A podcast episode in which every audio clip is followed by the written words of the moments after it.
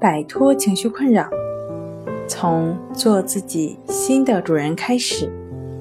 大家好，欢迎来到重塑心灵，我是主播心理咨询师刘星。今天要分享的作品是：强迫思维是不是一直都很痛苦？想要了解我们更多、更丰富的作品。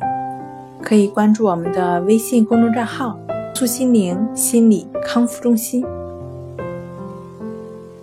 病友处于强迫症状时，会受到症状的影响，把强迫症状里面的风险不断的夸大，甚至当时认为这就是真的，所以觉得后续的症状都是有意义的。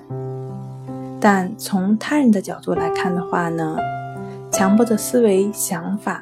都是没有意义的，甚至是过分的。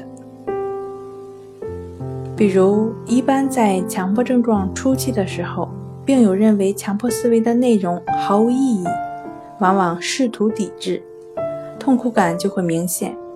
但是，一些病程漫长的患者，抵抗十分微弱，痛苦感会下降，这可能和患者的疾病信念有关，因而。病友更容易接受症状，那么痛苦感也会下降。还有些人格特点突出的病友，往往更喜欢这种思维的方式，所以对强迫思维的感觉已经融入在自己的生活习惯中，自然也就不会感觉到痛苦了。好了，今天就跟大家分享到这儿。这里是我们的重塑心灵。